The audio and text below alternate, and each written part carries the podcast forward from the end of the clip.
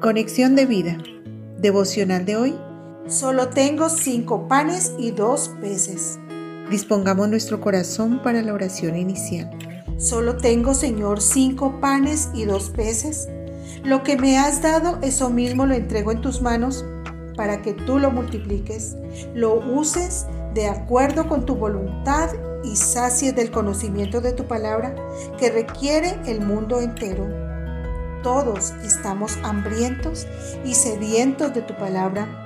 Que lo poco que tengo sea para que muchos te conozcan. Amén. Ahora leamos la palabra de Dios. Juan capítulo 6 versículos 5 al 11. Cuando alzó Jesús los ojos y vio que había venido a él gran multitud, dijo a Felipe, ¿de dónde compraremos pan para que coman estos? Pero esto decía para probarle, porque él sabía lo que había de hacer. Felipe le respondió, 200 denarios de pan no bastarían para que cada uno de ellos tomase un poco. Uno de sus discípulos, Andrés, hermano de Simón Pedro, le dijo, aquí está un muchacho que tiene cinco panes de cebada y dos pececillos. Mas, ¿qué es esto para tantos? Entonces Jesús dijo, haced recostar la gente. Y había mucha hierba en aquel lugar, y se recostaron como el número de cinco mil varones.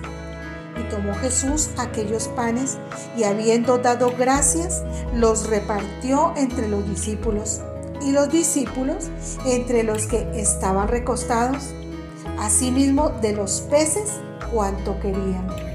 La reflexión de hoy nos dice, y con solo esos cinco panes y dos peces, Jesús puede hacer que sobre y que abunde. ¿Cuáles son tus cinco panes y tus dos peces? ¿Qué tienes en tus manos? ¿Tu carrera? ¿Tu profesión? ¿Tu negocio? ¿O incluso no tienes nada? Él puede llenarlo y multiplicarlo todo. Pero de seguro algo tienes al menos tu necesidad.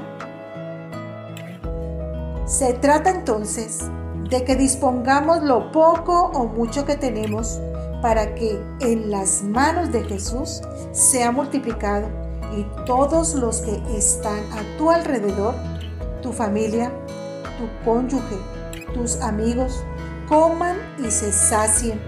Por supuesto, no se trata de alimento físico, sino de colocar al servicio de Cristo todo lo que tienes y aún lo que te falta, para que Él o lo llene o lo encauce para sus propósitos que son más grandes, más loables y verdaderos que los que nosotros podríamos tener y como consecuencia estos se conviertan en verdadero alimento, verdadera bendición para los que te rodean. La mejor disposición de nuestro corazón surge cuando nos despojamos de lo que tenemos y lo entregamos en manos de Jesús para que lo use para cumplir la buena, agradable y perfecta voluntad de Dios. Hermanos, tengamos el sentir que tuvo Cristo, que se despojó a sí mismo para morir por nosotros en la cruz, sin mirar cada uno por lo suyo propio, sino cada cual también por lo de los otros. Filipenses 2 del 4 al 11. Y empecemos desde hoy a disponer de nuestros dones, talentos y trabajo para que Dios sea glorificado por el conocimiento de Cristo que ellos permitirán. Visítanos en www conexiondevida.org. Descarga nuestras aplicaciones móviles y síguenos en nuestras redes sociales.